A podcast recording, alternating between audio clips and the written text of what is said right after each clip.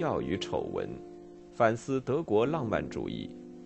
作者：吕迪格尔·萨弗兰斯基，翻译：魏茂平。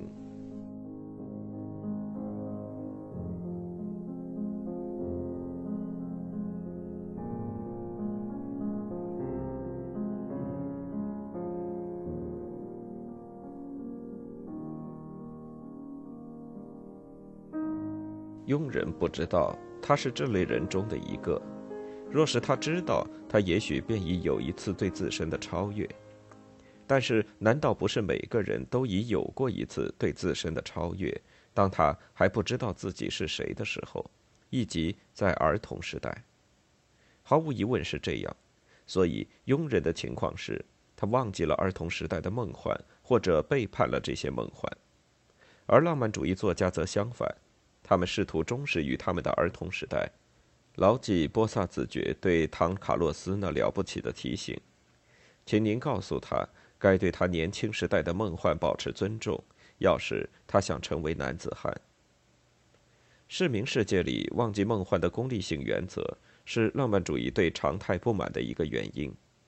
浪漫主义作家抱怨现实的另一个原因是，一种被霍夫曼称为多样性的损失的发展。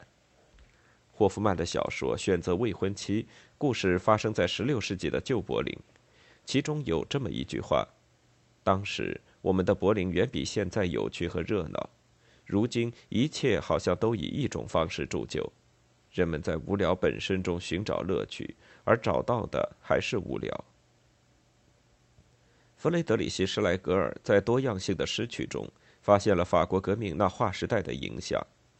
他看到一种革命的平等威胁性的出现，而发展趋势则是，他写道，在习俗和乡土惯例中，一切独特的地方性的东西会融化。就是艾辛多夫也抱怨着新的一模一样。旅行者突然感到一阵袭上心头的无聊，不管转向何方，他到处都重新遇到同样面貌的城市和习俗。代替这种形式和流派的丰富的多样性。我们现在看到的，只有一种形式和几乎只有一个主要流派——军事的流派。但是，一模一样不仅不是统一，而恰恰是对此的阻碍。以前有过历史的发展起来的特点，现在占主导地位的是千篇一律。阿西姆·冯·阿尔尼姆以这样的句子开始他1820年的小说《有长子继承权者》。我们正在翻阅一份较为陈旧的日历。其中的铜版画反映出那个时代的一些愚蠢行为，但现在这个时代犹如一个预言世界处在我们身后。在普遍的革命这个名字来自法国，将一切形式摧毁之前，当时的世界如何丰富充实？可眼下它变得如此千篇一律和贫乏。从那时起，百年时光似乎消逝，而我们只能费力地回忆起我们以前的岁月。并隶属于他。在这样的描述里，经常论及单调和无聊。浪漫主义作家们脑海里浮上这样的感觉，即渗透当下生命的，也许是几何学的精神。蒂克在小说《年轻的木匠师傅》中写道：“笔直的线条，因为他总是走最短的路，因为他如此线条分明和断然决然，我就有这样的需求，表达生命那最初的无诗意的基础。”与此相对，弯曲的线条指向游戏、装饰、温柔之爱的不可穷尽性的安排消失，而生命那无限的颤动，只有在这样的安排中尚且可能。漫无边际，还有晦暗，开始引人注意，尽管它只允许离题和放纵，提供惊喜，促成一种有魅力的纷乱。正因为如此，人们神话多角落的中世纪世界。宁愿选择荒芜的园林，而非精密测量过的法国公园。当 E.T.A. 霍夫曼在他的小说《错误》中将柏林描写为一个平直的荒凉区域时，他是在讥讽以柏林作为大本营的启蒙运动。城市以其笔直的街道和宽大的广场，总体建造漂亮，不时可见树木干枯的林荫大道。每当萧声可怕的大风吹起厚厚的漫天尘土，这些树木。就悲哀地晃动起了无生机的灰叶。直线的和精密测量的东西，即使从外面看来宽敞空阔，但它具有悖谬的效果，以至于让人有一种逼仄的感觉。E.T.A. 霍夫曼就这么写道：“尽管空间看上去宽敞，但对我们这样的人来说，它还是由于那些理性的人而被建造的相当可怕的逼仄。原因是空间里的规律性和时间中的重复性一样，具有同样的效果。”使用恰当的规律性和重复，给人一种节奏、分段甚至美的感觉。若使用过度，它们就会让任何一种出人意外的要素消失，单调和千篇一律的印象就会出现，而这将被体验为由一成不变造成的狭窄。由此，按几何图形划分的空间和按几何图形划分的时间，对浪漫主义作家来说，成了一种糟糕的启蒙运动的恐怖景象。一旦那作为处世智慧或者作为理性的对世界之诠释的明智，将不同寻常改造为寻常，将不可预见改造为可以预见，那么宽广的世界就会收缩。所以在诺瓦利斯那里已引用过的浪漫主义的对应纲领是：重要的是给寻常物一副神秘的模样，给已知物以未知物的庄重，给有限物一种无限的表象。这是一个针对无聊及其后果的纲领，针对空洞、无意义和虚无的意识，对摆脱了旧有信仰、不满足于理性，在法国革命激励下最勇敢的任凭其想象力飞翔的一代人来说，这样的无聊是真正的敌人，以及真正现实的威胁。对常态的不满聚集为对无聊的恐惧，无聊作为威胁，在浪漫主义作家的作品里四处可见。在蒂克的《威廉·洛威尔》中，有一段对这种感情有说服力的描述：“无聊肯定是地狱的折磨，因为至今我不认识更大的折磨。身体和灵魂的苦痛让精神受累，但不幸者还是以悲叹克服这段时间。而在呼啸的观念的迷集中，时光飞逝，悄然无声。但是，如我闲坐，眼盯指甲，在屋里来回踱步，以便重新坐下。”揉着眼睛，以便想起什么，其实自己不知为何，然后再次望出窗外，以便随后变换花样，能重新躺上沙发。啊，请告诉我一种苦难，能与这类逐渐蚕食时间的癌症相像，那是人们分秒计较，日子如此的长，时光如此的多，但一个月后，人们还是惊呼：天哪，时光如此飞逝。在浪漫主义作家那里，无聊这个概念的发迹是现代性之伟大题目开始。康德将无聊定义为出于情感在其无休止的追求的那些知觉方面的空虚，对自身的实存感到的厌恶。这种厌恶甚至可能上升为恐怖。康德称此为对空虚的恐惧。康德避免像之前的布莱泽、帕斯卡尔。谈论那种属于上帝离去这一种后果的空洞。倘若上帝是崇高者，那么被感受到的空洞是他的影子，崇高的负面，这个无。帕斯卡尔这样说：在无聊中，人感觉到在他灵魂的深处的这个无，这个空洞，没有激情，没有活动，没有消遣。人根本无法忍受无聊。就帕斯卡尔看来，这样就产生了现代的急促和忙碌。比如孟德斯鸠写道：“那些伟人如此的纠缠于他们的权力游戏和应酬交际中，以至于活动的心灵乐趣将他们排除在外。他们的伟大迫使他们感到无聊。”他言简意赅地概括自己的这个思想：所有的君主都感到无聊。对此的一个证明是，他们外出打猎。另外，有人表达的更尖锐：因为那些大人物感到无聊，所以他们就推行战争。这个将无聊视为一种精英之疾病的思维母题，也被后来启发了康德的卢梭使用。人民不感到无聊，他们过着一种积极的生活。长时间劳作和短时间休息之间的更迭，是他们这个等级的欢愉的调料。富人们的大灾殃是无聊，身处许多花费昂贵的消遣活动中，身处众多费力取悦于他们的人中间，他们无聊至极。他们度过自己生命的路径时，逃避无聊，随后又被他重新赶上。在帕斯卡尔和康德之间的那段时间里，人们在分析无聊的时候，渐渐远离了那对上帝之负面的费力指涉。无聊的虚无暂时失去了他那垂头丧气的庄严，但眼下在浪漫主义中，情况起了戏剧性的变化。为什么？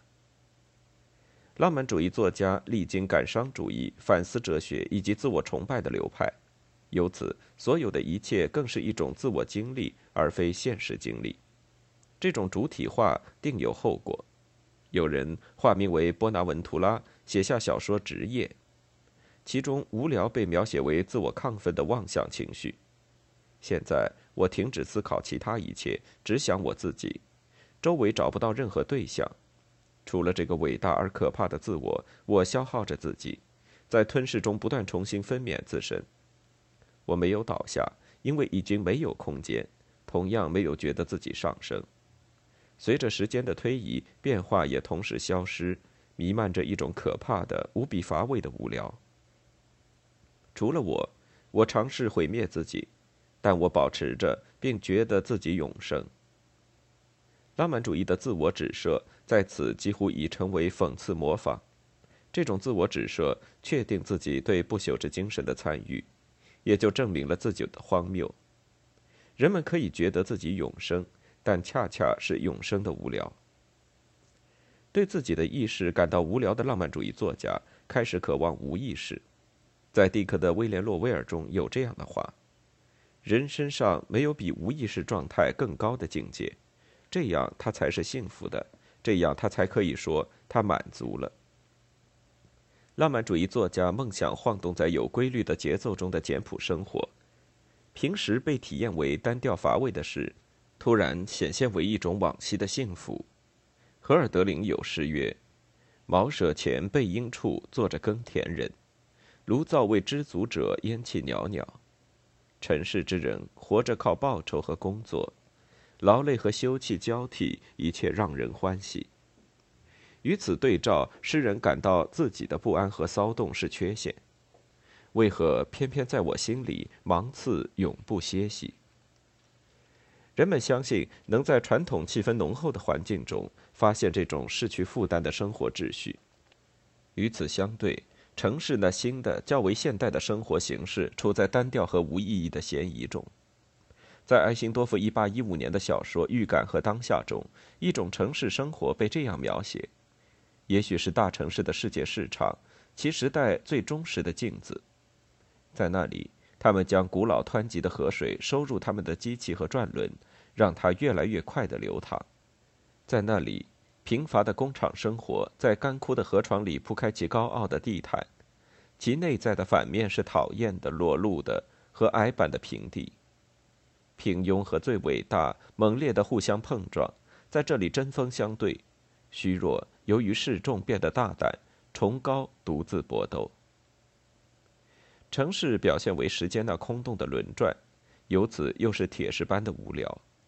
浪漫主义作家就这样预期到将在二十世纪获得繁荣的狂躁的停滞的恐怖景象。最令人印象深刻的浪漫主义对空洞的时间轮转的描述，当然不是针对城市，而是将我们置于一种童话般的象征性环境。这里牵涉到瓦肯罗德的一个文本，关于一个裸圣人的奇妙的东方童话。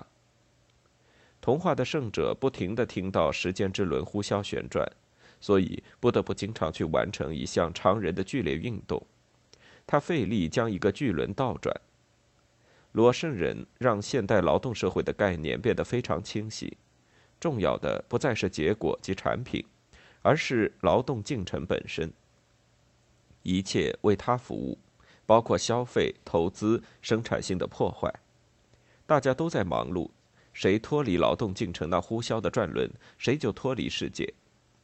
转动着巨轮的裸圣人的情况没有什么不同。关于这样的劳动程序，人们可以自问：这一切为什么？同这个圣者一样，人们得留心，用尽身上的全力去帮助着咆哮的旋转，以便时间不会陷入即使是片刻的静止的危险。但是，这个神圣的劳作政治家很难忍受那些站在一旁空谈并挑剔的旁观的文化批评家。